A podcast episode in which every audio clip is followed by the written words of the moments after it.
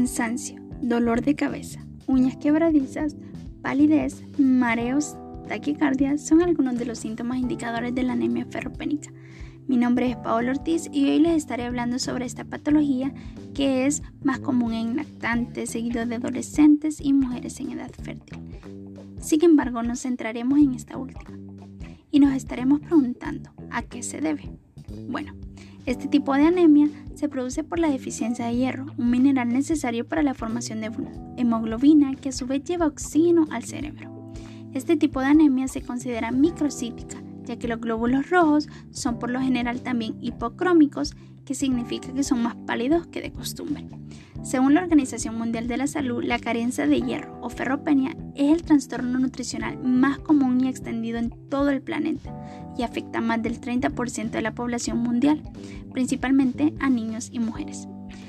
En países subdesarrollados se debe por una deficiencia nutricional y en países desarrollados es más común por una pérdida de sangre. A pesar de que se conoce tanto su etiología como la forma de afrontarla y de que sus intervenciones son de bajos costos, aún no se ha podido resolver este problema. Se sabe que el déficit de hierro obedece siempre a un balance negativo por disminución de la ingesta, aumento de las necesidades o aumento de las pérdidas.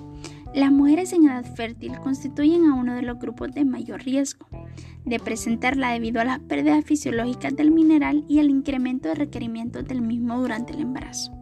Alrededor del 10% de las mujeres sufren pérdidas importantes de sangre con la menstruación y no son conscientes de ello. En la formación de los glóbulos rojos interviene el hierro presente en algunos alimentos y esencial para el funcionamiento del organismo. Si el cuerpo no cuenta con suficiente cantidad de hierro, comienza a usar sus reservas, que es muy probable que se agotarán en poco tiempo.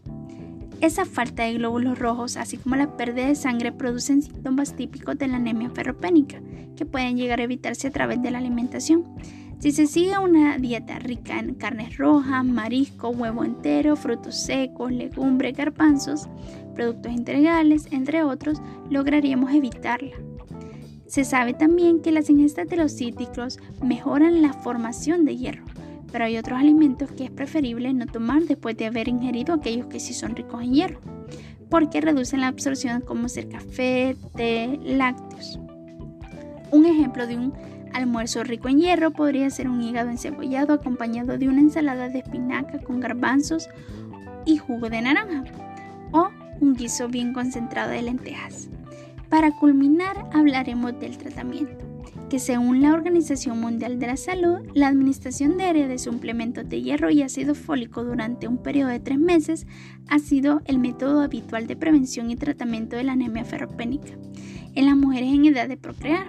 A pesar de su demostrada eficacia, los programas de salud pública de régimen diario han dado escasos resultados y se cree que ello se debe principalmente a la baja cobertura, la administración insuficiente de comprimidos y la escasa observación del tratamiento.